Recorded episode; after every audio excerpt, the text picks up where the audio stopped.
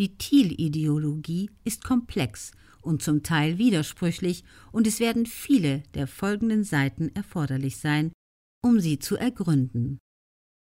Doch sie vereint eine Obsession von technischem Fortschritt mit einer nationalistischen Politik, die in Teilen ganz offensichtlich mit dem Gedankengut der weißen Vorherrschaft zu liebäugeln scheint.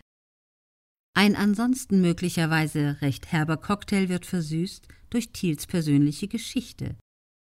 Seinen Weg vom abgehalfterten Firmenanwalt zum Dotcom-Milliardär, der in Vorlesungen, Vorträgen und in seinem Buch Zero to One, wie Innovation unsere Gesellschaft rettet, schon vielfach nachgezeichnet wurde. In diesem Erfolgshandbuch der Libertären heißt es unter anderem, Monopole seien eine gute Sache, die Monarchie die effizienteste Regierungsform und Tech-Gründer Gott gleich. Weltweit wurden davon 1,25 Millionen Exemplare verkauft.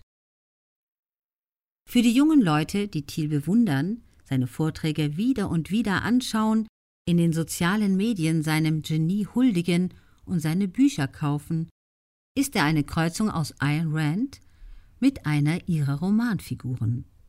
Er ist libertärer Philosoph und Baumeister zugleich, quasi ein Howard Rourke mit YouTube-Followern. Seine eifrigsten Jünger unter diesen männlichen und weiblichen Fans werden sogenannte Thiel Fellows. Seine Stiftung zahlt ihnen 100.000 US-Dollar pro Nase, wenn sie ihr Studium abbrechen und ein Unternehmen gründen. Andere verdingen sich bei seiner Clique von Beratern, die er finanziell unterstützt und die für ihn werben und ihn, seine Freunde und seine Ideen verteidigen. Diese Menschen sprechen manchmal von einem Tiloversum, einer Welt mit eigenen Gesetzen und eigener Moral, die stets um das Gravitationszentrum Thiel kreist.